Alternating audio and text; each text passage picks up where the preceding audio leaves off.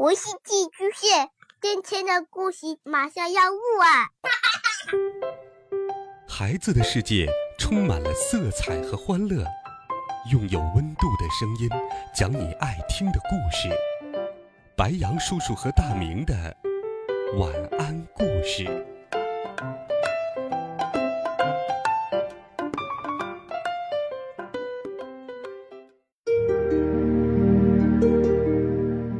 小朋友们、同学们，大家好，欢迎收听白羊叔叔讲故事。今天，白羊叔叔给小朋友们准备了一个名字有点奇怪的故事。今天是二零二二年的六月二十九日，而这个故事的名字呢，叫做《一九九九年六月二十九日》。这是个充满想象又非常有趣的故事。在那一天，发生了什么呢？那一天是一个没人会忘记的日子，对于霍利·艾文斯来讲尤为难忘。霍利把秧苗种在了电离层的时候，他对自己的科研项目抱有极大的期望，可是他绝没有想到，结果会是前所未闻的。一起来听这个充满着想象力又很有趣的故事。一九九九年六月二十九日，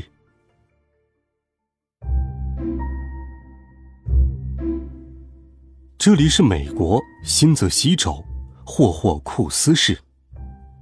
公元一九九九年，霍利·艾文斯经过几个月的周密研究和计划。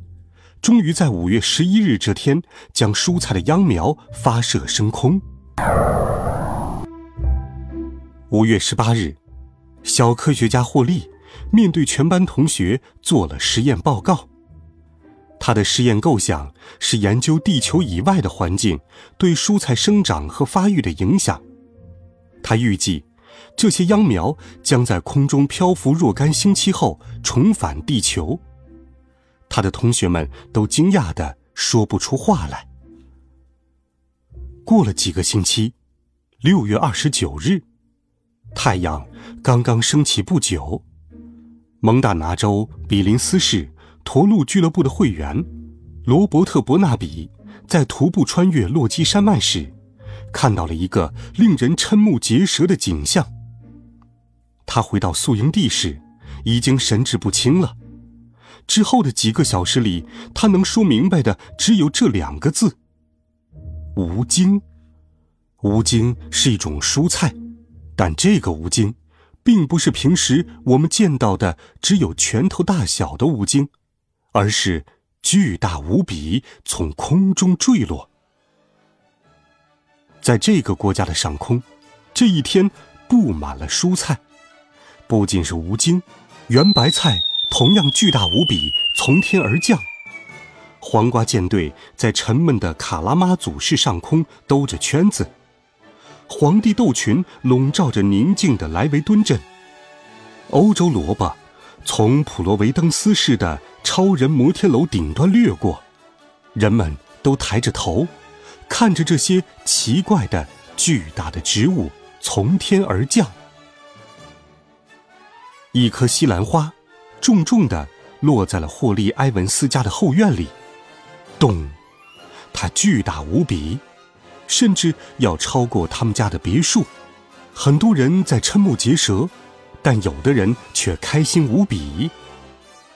在爱荷华州的奥塔姆瓦，托尼·克雷默从谷仓里跑了出来，边跑边欢呼着：“天哪！我终于能在州博览会上拿第一名了！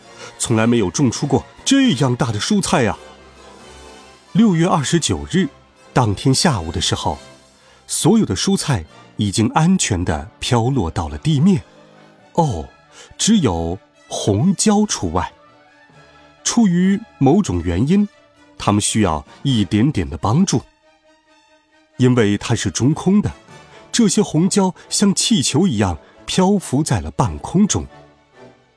电视新闻里。二十四小时滚动播报着空降蔬菜事件。加利福尼亚铺上了菜花地毯，格林威治盖上了菠菜被子，而阿什特比拉则全都被芝麻菜埋了起来。霍利看着新闻播报，有点发懵。芝麻菜可没有在他的实验计划里呀。蔬菜，这下子成了赚钱的买卖。皮奥里亚市的豌豆从密西西比河顺流而下，去交换莫比尔市的大茄子。房地产业在北卡罗来纳州兴盛了起来，用于建造房屋的是巨大的南瓜。牛油果撑起了整个福蒙特州的经济，纽约市的外号也从大苹果变成了无筋甘蓝。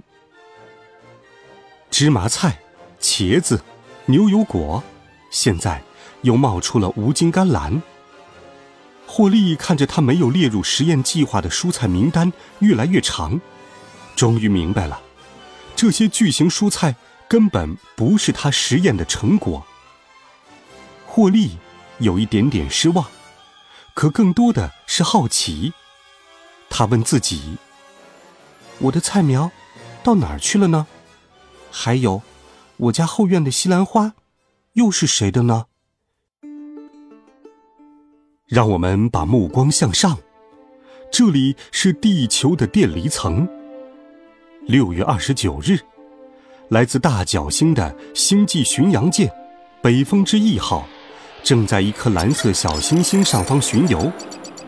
这是他四天之内探访的第六颗行星。舰长刚刚在舷窗旁边测那块挪威峡湾的具体位置。就在这时。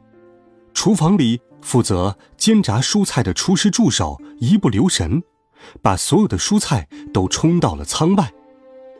眼瞅着这些蔬菜慢悠悠地朝那颗蓝色小行星飘去，舰上的所有成员都不约而同地想：他们的晚餐该上哪儿去找呢？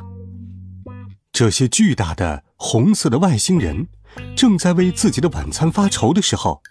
他们恰巧看到了霍利的实验火箭，火箭上有各种植物的种子，于是他们就愉快地留下了霍利发自地球的种子，并且用飞船上的巨型蔬菜超级巨无霸催长机，把这些蔬菜变得巨大无比。晚饭之前，他们聚在了一起，不约而同的微笑的。期待着，这些来自地球的蔬菜会是什么样的味道呢？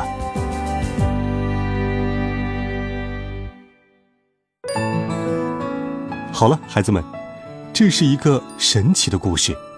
这个故事有些天马行空，但是谁又知道呢？听故事的你，未来会不会像霍利一样，成为一个小科学家？甚至成为一个大科学家呢？温暖讲述，为爱发声。每天，白杨叔叔讲故事都会陪伴在你的身旁。